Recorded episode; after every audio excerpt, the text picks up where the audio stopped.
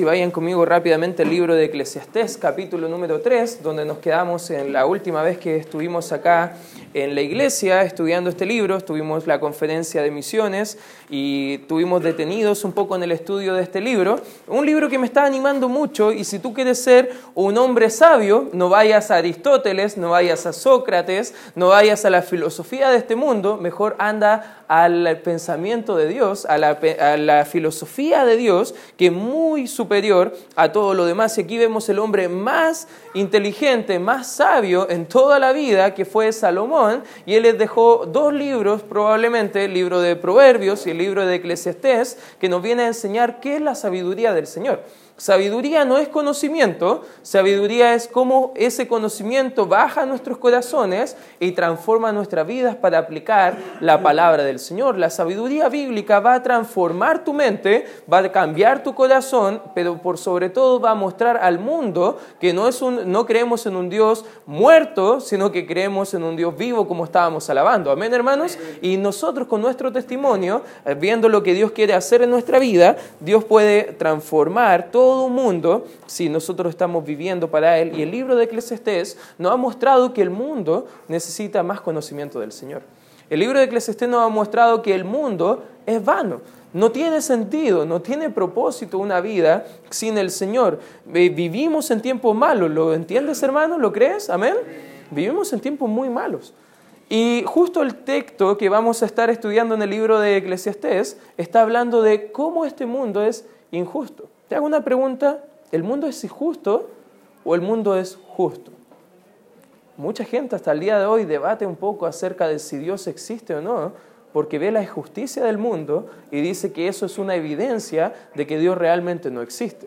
Todo lo contrario, vamos a ver el día de hoy que si el mundo es injusto es porque el hombre no conoce a Dios y en realidad está viviendo bajo sus propios pecados y sus propios deseos pecaminosos. El libro de Eclesiastés capítulo 3, ya hemos visto en el capítulo 3 que Dios tiene un tiempo, hizo todo perfecto en su hora y ya vimos que el tiempo de Dios y cómo sacamos varias aplicaciones y ahora estamos llegando al versículo 16 y dice la escritura, vi más debajo del sol en lugar de juicio, fíjate que encontró Salomón, allí impiedad. En verdad, en, en lugar de algo recto, algo justo, él estaba encontrando injusticia. Estaba viendo que gente está haciendo cosas que no deberían. Y al parecer, según lo que nos muestra la escritura en este pasaje, al parecer a la gente que hace cosas injustas le va mejor que al cristiano.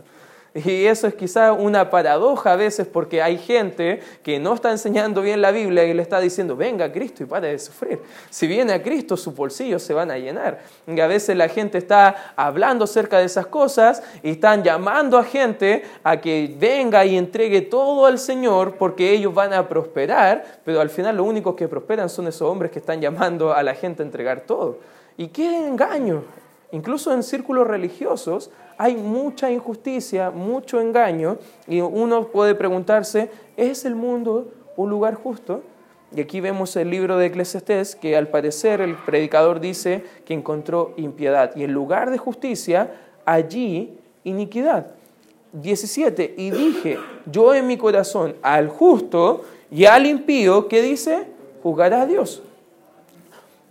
Porque allí hay un tiempo para todo lo que se quiere y para todo lo que se hace. Ojo, ya estábamos viendo que Dios tiene tiempos. Tiene un tiempo determinado para cada cosa. Hay tiempo para hablar, hay tiempo para callar, hay tiempo para reír, hay tiempo para ayudar. Ya lo vimos eso en la escritura, pero ahora parece que siguiendo la misma línea de pensamiento, dice que va a haber un día, un tiempo donde Dios va a juzgar la impiedad. Y sabemos que ese día viene pronto. Sabemos que ese día es porque Cristo viene a buscar a su iglesia para quitarla de este sufrimiento que va a estar pasando los juicios justos de Dios acá en la tierra, pero un día van a estar grandes y pequeños delante del gran trono blanco del Señor, siendo enjuiciados según sus obras, y allí será el tiempo de, de, de sufrimiento eterno para los que no han conocido al Señor. Eso lo encontramos en el libro de Apocalipsis, capítulo 20, versículo eh, perdón, 11 al 15, si después lo quieres buscar en casa y vas a ver cómo es tan terrible ese juicio. Pero va a haber un tiempo. ¿Qué pasa para nosotros en nuestro tiempo?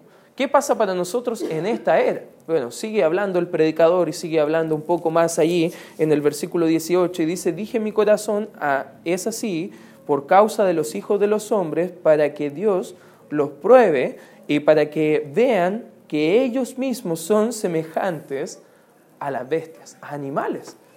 Fíjate lo que está probando Dios acá.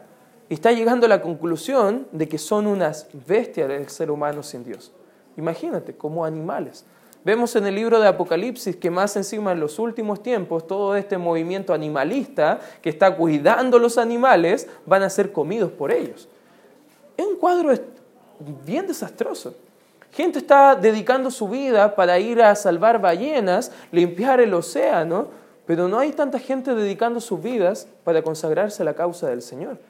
Y es tiempos que estamos viendo, tiempos donde está todo patas para arriba, como se dice el mundo, y el enemigo está haciendo de sus maldades, y todo lo que gira en este mundo es contra Dios. Lo puedes ver en la ideología quizás de hoy en día, donde le están llamando, como dice Isaías 5, 20 en la escritura, dice, hay de los que a lo malo dicen bueno, y a lo bueno malo, que hacen de la luz tinieblas, y de las tinieblas luz, que ponen lo amargo por dulce y lo dulce por amargo. Así está la, vida hoy en día en todo lo que nos rodea. Tú puedes ver que a lo mejor las leyes, todas las que se están eh, aprobando los diferentes gobiernos en todo el mundo, van todas contra el Señor. Imagínate que incluso en Estados Unidos es tan común que una dama llegue con una barriguita de estar embarazadas y salga sin nada y sin ningún cargo de conciencia porque todas las leyes están yendo en contra del Señor.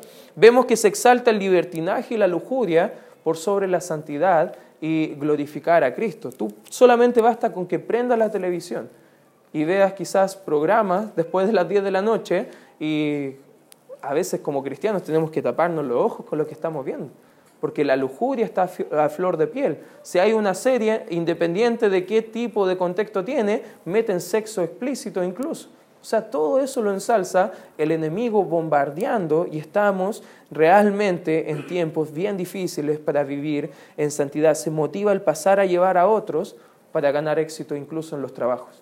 Puedes ver quizás en tu propia vida que otros, quizás que han hecho algo incorrecto, el jefe les tiene arriba. Y tú que haces las cosas a la manera de Dios, quizás no te va tan bien. Tú pides un permiso y quizás te molesta más encima los jefes. Es porque vivimos en un mundo que al parecer no es tan justo. El mundo es injusto porque no conoce a Dios. ¿Qué debemos hacer? ¿Cuál debe ser nuestra actitud, hermanos, en este mundo injusto? Donde va a venir un día, sí va a venir un tiempo donde Dios va a ser completamente el rey de reyes, el señor de señores, gobernando acá en la tierra, también con un gobierno justo por mil años. Pero ¿qué hacemos nosotros los que estamos acá todavía esperando por este tiempo? ¿Cómo debe ser su reacción, hermano? ¿Cómo debe ser mi reacción? Ahí vamos a desprender algunas aplicaciones prácticas según de lo que vamos a estar estudiando. Y en primer lugar, hermano, si quieres tomar apuntes, podemos ver en primer lugar que Dios jugará, pero en su tiempo. Nuestro tiempo no es jugar, nuestro tiempo es actuar, hermanos. ¿Lo entiendes?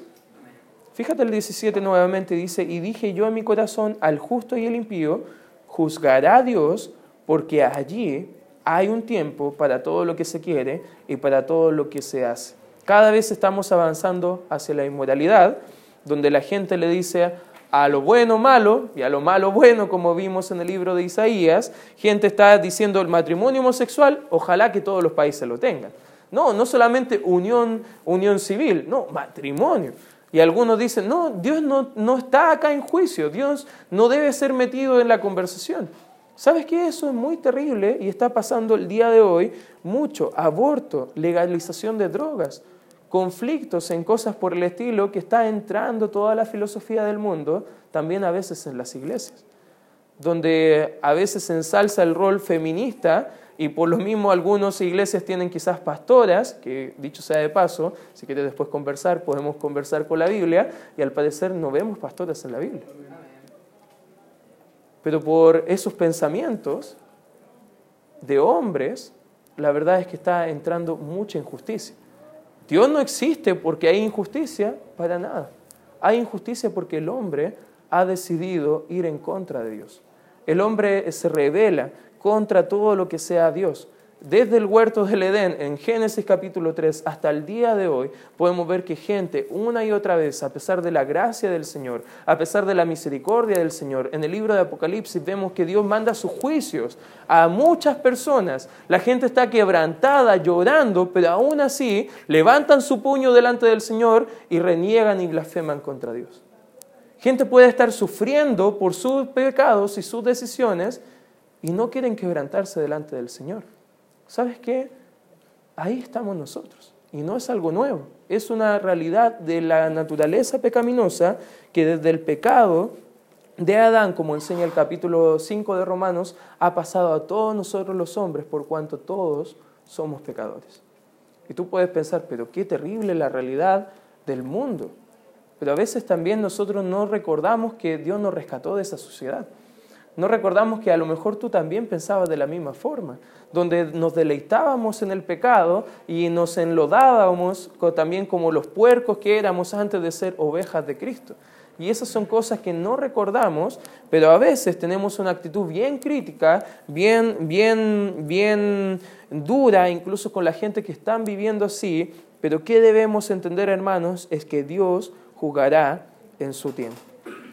¿Te han tratado como cristianos de poco tolerante? No sé si alguna vez te ha pasado por a lo mejor estar tratando de hablar de Dios, hablar de, de las cosas del Señor, y gente y el mundo dice, no, es que los cristianos son todos unos poco tolerantes. De hecho, cuando veía en debates presidenciales un candidato, que dicho sea de paso es católico, ni siquiera es salvo el hermano, el que estaba ahí, que algunos le dicen, no, es que es hermano. No, él era católico, él cree en la salvación por obras, por él no es ni salvo, pero algunos le decían a él, tú no eres tolerante. Y lo más chistoso es que los que le decían que no era tolerante eran menos tolerantes que él. Y la gente trata al cristiano de poco tolerante que los tiempos cambian. ¿Por qué sigues con esos pensamientos retrógradas? Le dicen a la gente. La verdad es que la palabra de Dios no cambia, hermanos. La verdad es que las verdades de la Escritura nunca han cambiado. Dios no cambia, la palabra no cambia y el mensaje del Evangelio tampoco ha cambiado. Por ende, la misma necesidad de Cristo tienen las personas hoy en día. Porque va a haber un día donde Dios va a jugar a las personas. Nuestro rol, hermano, no es de atacar, nuestro rol no es de juzgar, nuestro eh, rol, en la tierra, según lo que Dios nos ha dado, es ser, sal perdón, y luz a la tierra. Sal que preserve la verdad del Señor y luz que ilumine con el Evangelio en este mundo perdido en tinieblas, hermanos, porque Dios les va a juzgar, necesitan que llegue esa luz prontamente a sus propias vidas. No es nuestra la venganza, hermanos, es del Señor. ¿Qué dice el libro de Romanos? Acompáñame por favor ahí, en Romanos capítulo número 12. Fíjate lo que dice el versículo 19. Dice la escritura, no os venguéis vosotros mismos, amados míos, sino dejad lugar, ¿a qué dice la escritura? A la ira de Dios. Porque escrito está, mía es la venganza, yo pagaré, dice el Señor. Este texto, hermanos, nos está invitando a que si alguien te hace algo malo, tú puedas de apartarte a un lado, orar al Señor y dile, Señor, tuya la venganza, quémalo ahí, mátalo. Eso no está diciendo el texto. Al parecer en el contexto está hablando del día del Señor, donde van a ser juzgados y ahí van a recibir toda la ira de Dios. Hermano, el mundo va yendo hacia allá. Quizás tenemos familiares yendo hacia allá. Quizás tenemos amigos yendo hacia allá. Y en vez de estar criticando y juzgando, deberíamos estar predicando el Evangelio. Amén, hermanos. Deberíamos estar contando al mundo la solución a su problema. El Evangelio de Cristo, como estábamos cantando en la canción, es la voz que puede cambiar hasta el más vil pecador, que dicho sea de paso, usted también estaba ahí y seguimos estando ahí y que por pura gracia vamos a la presencia del Señor. Hermano, el Evangelio puede cambiar a las personas. Debemos entender en primer lugar, Dios va a jugar en su tiempo a las personas. En Eclesiastés capítulo 3, nuevamente, versículo 18, dice, dije en mi corazón, es así por causa de los hijos de los hombres, para que Dios los pruebe y para que vean que ellos mismos son semejantes a las bestias. Como punto número dos, hermanos, también no solamente debemos entender que Dios jugará en su tiempo a este mundo injusto, pero también debemos entender en segundo lugar que Dios tiene un plan para este mundo injusto. ¿Sabes que el plan de la consumación de todas las cosas se va a consumar cuando Cristo venga en su segunda venida? Estos cielos y esta tierra injusta, pecadora, va a ser juzgada por el, el, juez más justo de todos, que es Cristo Jesús, y estos cielos y esta tierra pasarán, dice la Biblia en el libro de Apocalipsis, y va a haber un cielo nuevo y una tierra nueva. Va a haber un gobierno nuevo. Pero ojo, al parecer en el mismo libro Apocalipsis dice que el gobierno haciendo lo más justo, reinado por Cristo mismo, también gente se va a levantar contra Dios. Dentro de esos mil años. Qué triste, hermano. Porque a veces la gente dice, si tuviéramos un gobierno más justo, las cosas cambiarían. La Biblia nos muestra y nos comprueba que el problema no es el gobierno. El problema no es la educación, hermano. El problema no es la salud. El problema es la necesidad de Dios que tienen esas personas. Y lo triste, hermano, es que vamos todo rumbo hacia allá. Dios tiene un plan para todo el mundo. Dios tiene un plan para cada persona en el mundo. Y según lo que nos enseña el versículo 19 de Eclesiastés, dice, porque lo que sucede a los hijos de los hombres y lo que sucede a las bestias, un mismo suceso es. Como mueren los unos, así mueren los otros. Una misma respiración tienen todos, ni tiene más el hombre que la bestia, porque todo es vanidad. O como lo, traduciríamos según lo que estábamos estudiando la palabra vanidad, pasajero, momentáneo, sin propósito. Algo completamente fatuo delante del Señor, sin el Señor. ¿Sabes qué? Un día tú y yo vamos a morir. Eso no va a cambiar a no ser que Cristo venga antes por nosotros, que anhelamos la segunda venida de Cristo. Amén, hermanos. Pensé que esto se iba a caer así. Amén, pastor. Anhelamos a Cristo. Parece que no estamos anhelando tanto la venida de Cristo. A veces molesto a los jóvenes que dicen, Cristo, por favor, ven pronto, pero espera que me case. Algunos están orando de esa forma. O, Cristo, ven pronto, pero déjame terminar mi carrera universitaria. Algunos cristianos oramos de esa forma no debe ser nuestra oración, hermanos. Porque Dios tiene un plan y cada hombre va a morir. Tú y yo vamos para allá. El incrédulo también va para allá. Eso es donde ambos nos juntamos, tanto creyentes como incrédulos, tanto justos como injustos. Y sabes qué? Ese mismo suceso nos hace recordar del plan de Dios que tiene para cada persona.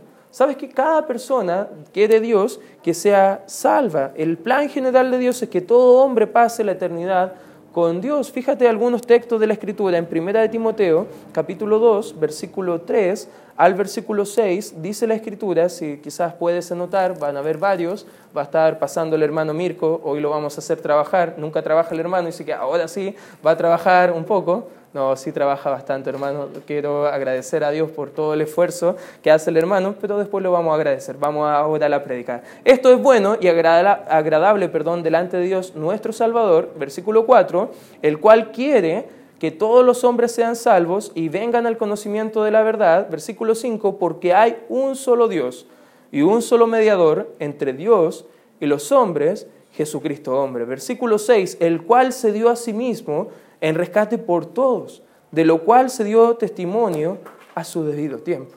¿Sabes qué? Hay tiempos. Y Cristo a su debido tiempo vino a dar su vida por rescate por cada uno de nosotros. Tito perdón, Timoteo capítulo 4, versículo 10 sigue diciendo el libro más adelante que por esto mismo trabajamos y sufrimos oprobios porque esperamos en el Dios viviente que es el Salvador de todos los hombres, mayormente de los que creen. La Biblia dice que Cristo vino a salvar a todos, pero sabes que algunos que creen podemos disfrutar de esa salvación. ¿Y qué pasa con los que no creen? Bueno, según lo que enseña la Escritura, van a pasar la eternidad separados de Cristo en el castigo eterno. Y no hablo del infierno, porque en Apocalipsis habla del lago de fuego, que es la segunda muerte. Y sabes qué, incluso Satanás y el mismo infierno van a estar siendo echados ahí. Estoy hablando de una eternidad lejos de Dios. Estoy hablando de estar lejos de nuestro Creador. ¿Sabes que alguien dijo que el cielo no sería cielo si no estuviera Dios? Y lo creemos, hermano, porque el infierno sería cielo si estuviera Cristo ahí. Porque al final nuestro cielo es Cristo. Estar en la presencia de Cristo, estar en una comunión íntima con el Señor Jesucristo. Segunda de Pedro capítulo 2, versículo 1 dice, hubo también falsos profetas entre el pueblo, como habrá entre vosotros falsos maestros que introducirán encubiertamente herejías destructoras y hasta negarán al Señor que lo rescató, atrayendo sobre sí mismo destrucción repentina. Imagínate lo bueno que Dios, que incluso sabiendo que gente le iba a negar, que iban a blasfemar su nombre, gente que iban a estar enseñando y arrastrando gente lejos de sus caminos, hasta por esas personas pagó el precio el Señor Jesucristo. Mismo libro, capítulo 3, versículo 9, dice, el Señor no retarda su promesa, según algunos la tienen por tardanza, sino que es paciente para con nosotros, ojo, está hablando la iglesia, no queriendo que ninguno perezca, sino que todos procedan al arrepentimiento. Hermano, ¿sabes que a veces como iglesia estamos dormidos? Porque Dios quiere salvar a más personas. Y tú que sabes el mensaje del Evangelio, te callas. Hermano, hay un mismo destino para cada hombre, es la muerte. Y si la persona ha nacido en esta tierra de forma física y llega al fin de su vida sin ser creyente, va a morir otra vez de forma espiritual y eterna, hermano. Triste, hermano. Muy triste todo lo que está pasando. Primera de Juan capítulo 2, versículo 2 dice, Él es la propiciación por nuestros pecados, y no solamente por los nuestros, sino que dice la Escritura, sino también por los de todo el mundo. Isaías capítulo 45, versículo 22 dice, mirad a mí y sed salvos todos los términos de la tierra, porque yo soy Dios y no hay otro. ¿Por qué tenemos conferencias de misiones, hermano? ¿Por qué damos a misiones? ¿Por qué salimos de nuestro lugar de comodidad a ir a compartir el Evangelio? ¿Por qué estamos tratando de rogar al mundo, reconcíliense con Dios? ¿Por qué hacemos todo lo que hacemos, hermanos? Es porque Dios quiere ser alabado hasta los últimos confines de la tierra. ¿Sabes qué misiones existe? Porque la adoración a Dios no existe. Porque no pueden adorar a Dios sin conocerle y no pueden creer en Él sin que llegue el mensaje del Evangelio a esas personas. Romanos capítulo 8, versículo 32 dice, Él, el que no escatimonia a su propio Hijo, hablando de Dios el Padre, sino que lo entregó por todos nosotros, ¿cómo no nos dará también con Él todas las cosas? Fíjate lo que dice Hechos capítulo 17, versículo 30. Dice, pero Dios, habiendo pasado por alto en los tiempos de esta ignorancia, ahora manda a todos los hombres en todo lugar, fíjate que dice la escritura, que se arrepientan. Manda a todos. Manda a todo hombre en todo lugar. Hebreos capítulo 2, versículo 9 dice, pero vemos a aquel que fue hecho un poco menor que a los ángeles, a Jesús, coronado de gloria y de honra a causa de los padecimientos de la muerte, para que por la gracia de Dios experimentara la muerte por todos. ¿Te das cuenta que Cristo murió una y otra vez, según lo que nos enseña la Escritura, por cada hombre, por cada persona de esta tierra? Segunda de Corintios capítulo 5, versículo 17, eh, perdón, 15 dice, y Él por todo murió para que los que viven ya no vivan para sí, sino para aquel que murió y resucitó por ellos. Hermano, Cristo murió por ti. ¿Tú vives para Él? ¿Tú vives para contar a Él? Quizás este problema es que mucha gente está yendo rumbo al infierno ahora. Dicen las estadísticas que por cada segundo dos personas mueren en alguna parte del mundo. Eso significa que en un minuto 120 personas están muriendo en alguna parte del mundo. ¿Cuántas personas están llegando al cielo con Cristo de esas personas? Según las estadísticas, dice que solamente un 3% de esas personas están yendo rumbo al cielo. Y ni lo sabemos a ciencia cierta, hermano. Porque algunos dentro de esa, de esa estadística son algunos cristianos, y tú sabes que a veces las estadísticas hablan de cristianos y ponen hasta los católicos ahí. Qué triste realidad. Todos van rumbo a la muerte. Toda la gente va rumbo a ese lugar. ¿Por qué gente, a lo mejor que es predicada el Evangelio, que es expuesto a lo que Dios quiere para sus vidas, ¿por qué gente no es salva? ¿Sabes que hay dos razones según la Biblia que dice que por qué la gente rechaza el mensaje del Evangelio? Uno, lo encontramos en el libro de Juan capítulo 3, acompáñame por favor ahí al versículo 19, en el contexto, dice que Dios envió a su Hijo para que todo aquel que en Él cree no se pierda, mas tenga vida eterna. Dice que Dios ya condenó al mundo porque no han creído en Él. Y en el 19 tenemos una de las respuestas de por qué no todos serán salvos, por qué no todos creerán. Y el versículo 19 dice la Escritura, y esta es la condenación, que la luz vino al mundo, pero los hombres amaron más las tinieblas la luz, porque sus obras eran malas. A veces tú vas a compartir el Evangelio, vas a mostrar claramente el mensaje de salvación a personas y la gente va a decir, no lo quiero recibir. Y sabes que no es un problema intelectual, no es un problema de falta de evidencias, no es un problema de falta de Biblia, porque les, les puedes pegar con la Biblia completa y no van a creer, hermano. Es un problema más moral, hermanos, y espiritual. Porque la gente ama más las tinieblas que lo que quiere amar a Cristo.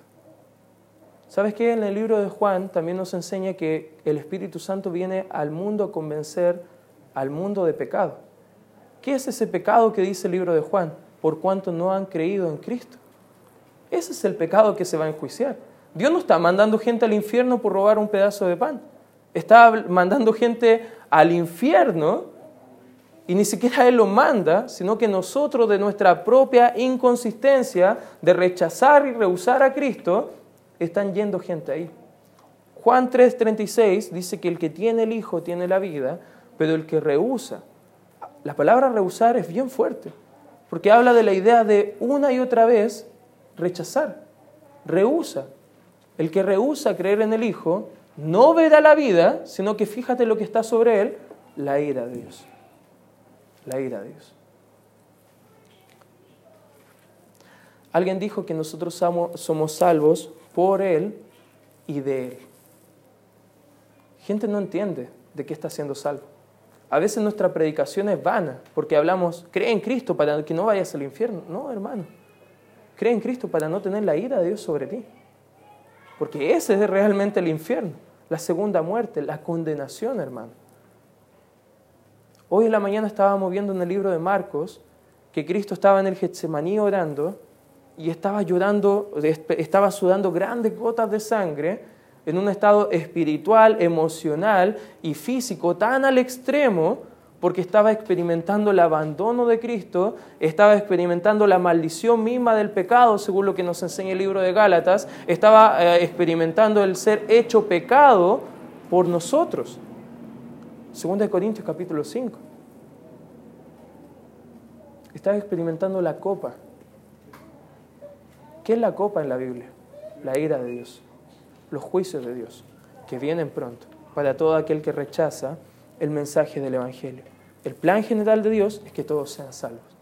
El problema, no todos quieren ser salvos, porque aman malas tinieblas, el libro de Juan.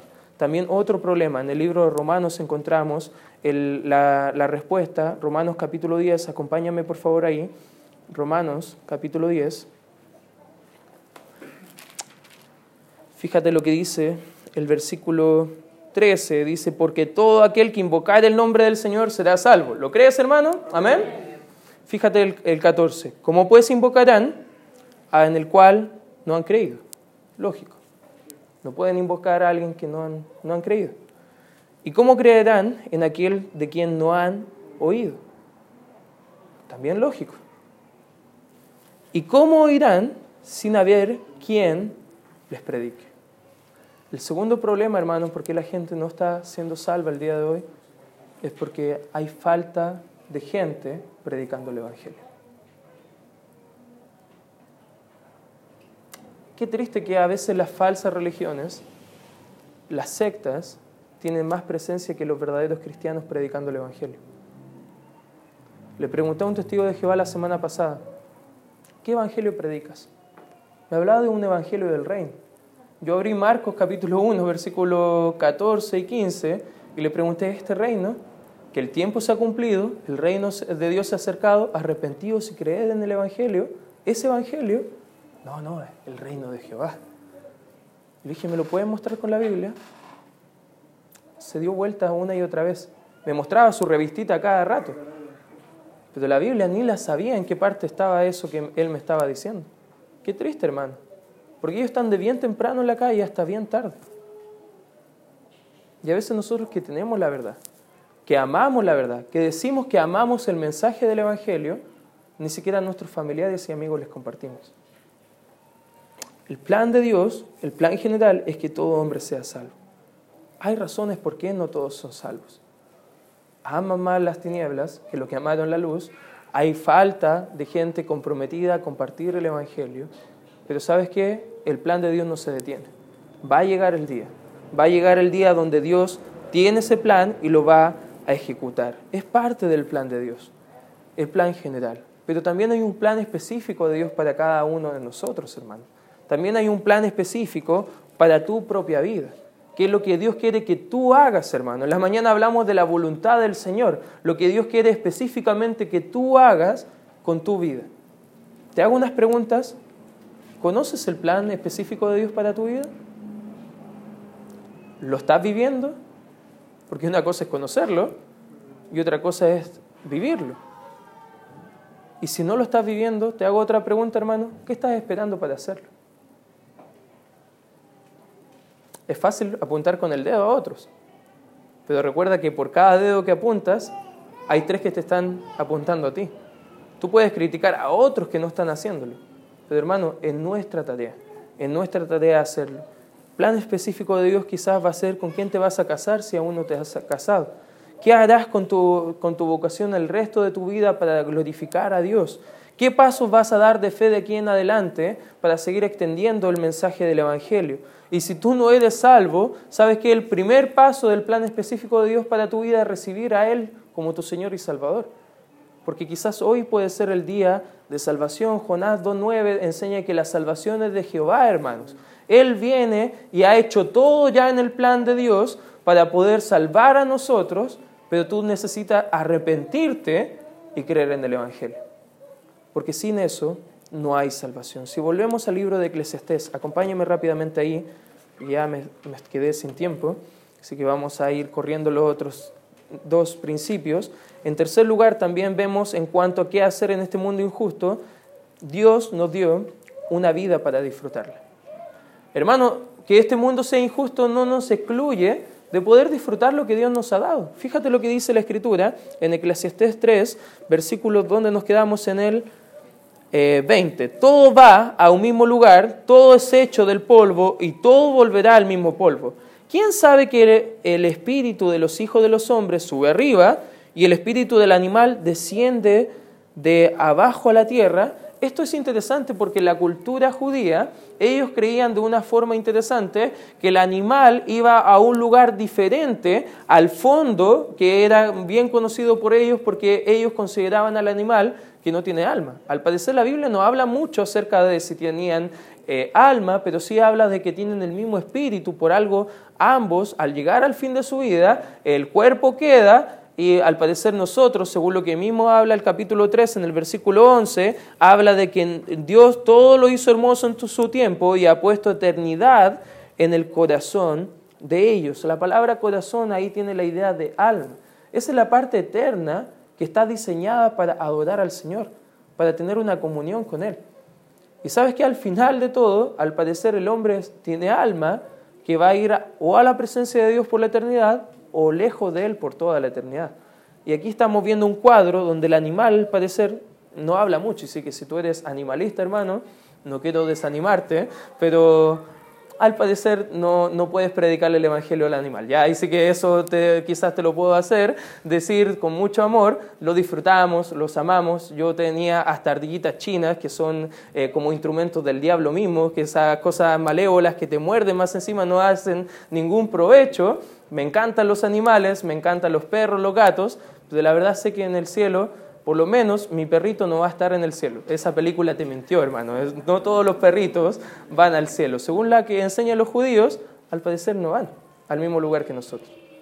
Sí, en el cielo vamos a tener, al parecer, compañía de animales. ¿Qué animales van a ser? No lo sabemos. Pero al parecer sí va a haber comunión con los animales. 21. ¿Quién sabe que el espíritu de los hijos de los hombres, a eso yo lo acabamos de leer, 22, así que he visto que no hay cosa mejor para el hombre que se alegre en su trabajo, porque esta es su parte, porque ¿quién lo llevará para que lo vea, para que vea, perdón, lo que ha de ser después de él? ¿Sabe lo que enseña la Escritura? Y ya lo viene hablando el predicador varias veces, que a pesar de que tu trabajo sea injusto, a pesar de que tu jefe no vea tu esfuerzo, debemos alegrarnos en nuestro trabajo. Amén. Porque la voluntad de Dios es que seamos agradecidos en todo. Primera Tesalonicenses 5, 18 habla acerca de esa verdad. Y no solamente debemos ver este mundo injusto y estar frustrados todo el día regañando, Señor, ¿por qué eres así? ¿Por qué nos, pues, nos pusiste así? Señor, ¿por qué? No, hermanos, debemos alegrarnos, debemos bendecirle a Él, debemos glorificarle a Él porque Él nos ha dado trabajo. La palabra trabajo ahí en, en hebreo tiene la idea de labor o lo que ejecutamos acá en la tierra. Si tú estudias, alégrate en los estudios, joven. Amén. Si tú trabajas, alégrate en tu trabajo. Si tú eres dueña de casa, alégrate en tu labor, hermana dueña de casa. No, no pienses que Dios es injusto contigo. Dios por algo te tiene haciendo lo que estás haciendo. Alégrate, gózate en lo que Dios ha puesto para tu vida. Debemos disfrutar lo que Dios nos ha dado. Primera de Timoteo, capítulo 6, versículo 8, dice, así que teniendo sustento y abrigo, estemos contentos con eso. Estemos contentos, hermanos. Alegres. Quizás este mes no saliste tan bien como esperabas en el trabajo. En vez de renegar contra el Señor por lo injusto que es, alégrate, gózate, porque por lo menos tienes sustento. Hay gente que ni tiene trabajo y que hoy en día está eh, buscando trabajo por aquí y por allá. Cuando pensemos que la vida es injusta, Dios quiere que recordemos que pronto estaremos en su presencia gozándonos por la plenitud del gozo que nos quiere dar. Salmos 16, versículo 11, dice la Escritura, me mostrará la senda de la vida, en tu presencia hay plenitud de gozo, delicias a tu diestra para siempre. ¿Crees que pasar tiempo con el Señor va a ser un gozo, hermano? Amén. Quizás no lo vamos a disfrutar tanto si estamos regañando acá en la tierra. Porque si aprendemos a ver las bendiciones de Dios en esta vida, vamos a disfrutar más la vida, aunque sea injusta, hermano. Podemos ver que Dios nos dio una vida para disfrutarla y en último lugar, hermanos, Dios nos dará su consolación eterna en un tiempito más. Fíjate lo que dice el capítulo 4, versículo 1. Me volví y vi todas las violencias que se hacen debajo del sol, y aquí las lágrimas de los oprimidos, sin tener quien los consuele y la fuerza estaba en la mano de sus opresores, y para ellos no había consolador, y alabé yo a los finados, los que ya murieron, más que a los vivientes, los que viven todavía. Y tuve por más feliz que unos y otros al que no ha sido aún, que no ha visto las malas obras que debajo del sol se hacen. Imagínate Salomón ahí, viendo toda la opresión, viendo todas las injusticias de este mundo, viendo todos los problemas, que no hay consuelo sin Cristo. Lo hermoso, hermano, es que si tú conoces a Cristo, tienes el gran consolador dentro de ti, el Espíritu Santo. Podemos ser consolados por Cristo y podemos ser consolados por su Santo Espíritu. Y sabes que un día vamos a ser consolados también por Dios el Padre en su presencia, donde vamos a estar gozando. En este mundo hay opresión y no hay consolación. Incluso como cristianos, no les creas a la gente que dice que vengas a Cristo y pares de sufrir. Porque en Juan 16, 33 dice que en el mundo tendremos aflicción, hermanos. Pero confiemos, porque Cristo ha vencido el mundo. En el cielo, Cristo va a enjugar toda lágrima de cada uno de nosotros de los que hemos sido perseguidos, de los que hemos sido torturados, de los que hemos sido a lo mejor vituperados por el nombre de Cristo, por hacer su voluntad. Cristo lo va a hacer, Él dará consolación perpetua. Él nos ha dado ya su gran consolador para que nos enseñe y nos guíe a su verdad y agradecer a Él por todas las cosas. Nuestra mejor vida no es como dice ese libro pseudo cristiano, tu mejor vida ahora. No, nuestra mejor vida no es ahora, hermano. Nuestra mejor vida está por venir. cuando Cristo venga por nosotros. Nuestra mejor vida está por venir cuando nosotros vamos a su presencia. Cualquiera de los dos, hermanos, debemos buscar orar. Lo que dice Apocalipsis capítulo 22, acompáñame por favor ahí, versículo 20. Porque debemos alentarnos, hermanos. Debemos orar porque Dios va a dar su consolación. Y debemos decir, como el apóstol Juan, el que da testimonio de estas cosas dice ciertamente, vengo en breve, Dios está diciendo eso. ¿Y qué debemos decir, hermanos, nosotros? Amén, sí ven, Señor Jesús. El problema no está en que el mundo sea injusto, hermano. El problema está en que a veces nosotros como cristianos, que Dios ya nos ha hecho justos, ni entendemos lo que tenemos como cristianos. Y a veces nuestra oración no es como hablaba el apóstol Juan. Amén, Señor. Ven. Amén, sí, ven, Señor Jesús. Ahora si quieres. Pablo en Filipenses capítulo 1 decía que estaba próximo a la muerte y iba a ser glorificado Cristo o por muerte o por vida. Y el 21 dice, porque para mí el vivir es Cristo y el morir es ganancia. Y la verdad, no importa tanto si estoy acá o estoy allá con Él, porque si me quedo en la carne va a ser beneficio para la obra, pero si me voy a su presencia, voy a estar gozándome con Él. Hermano, para el cristiano la vida y la muerte son para glorificar al Señor. Porque Él nos va a consolar eternamente en su presencia. Este lugar no es para descansar, hermano.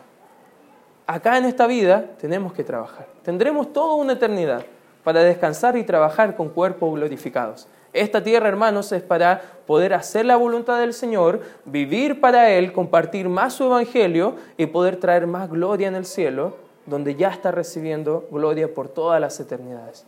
Hermano, Dios tiene un plan también para tu vida. Este mundo no lo vamos a cambiar, pero sí podemos ser sal y lo usar las naciones, hermano. Sí podemos cumplir lo que Dios ha puesto en nuestra vida para poder llevar a cabo sus propósitos. Te hago una pregunta, hermano. ¿Quieres vivir para Dios?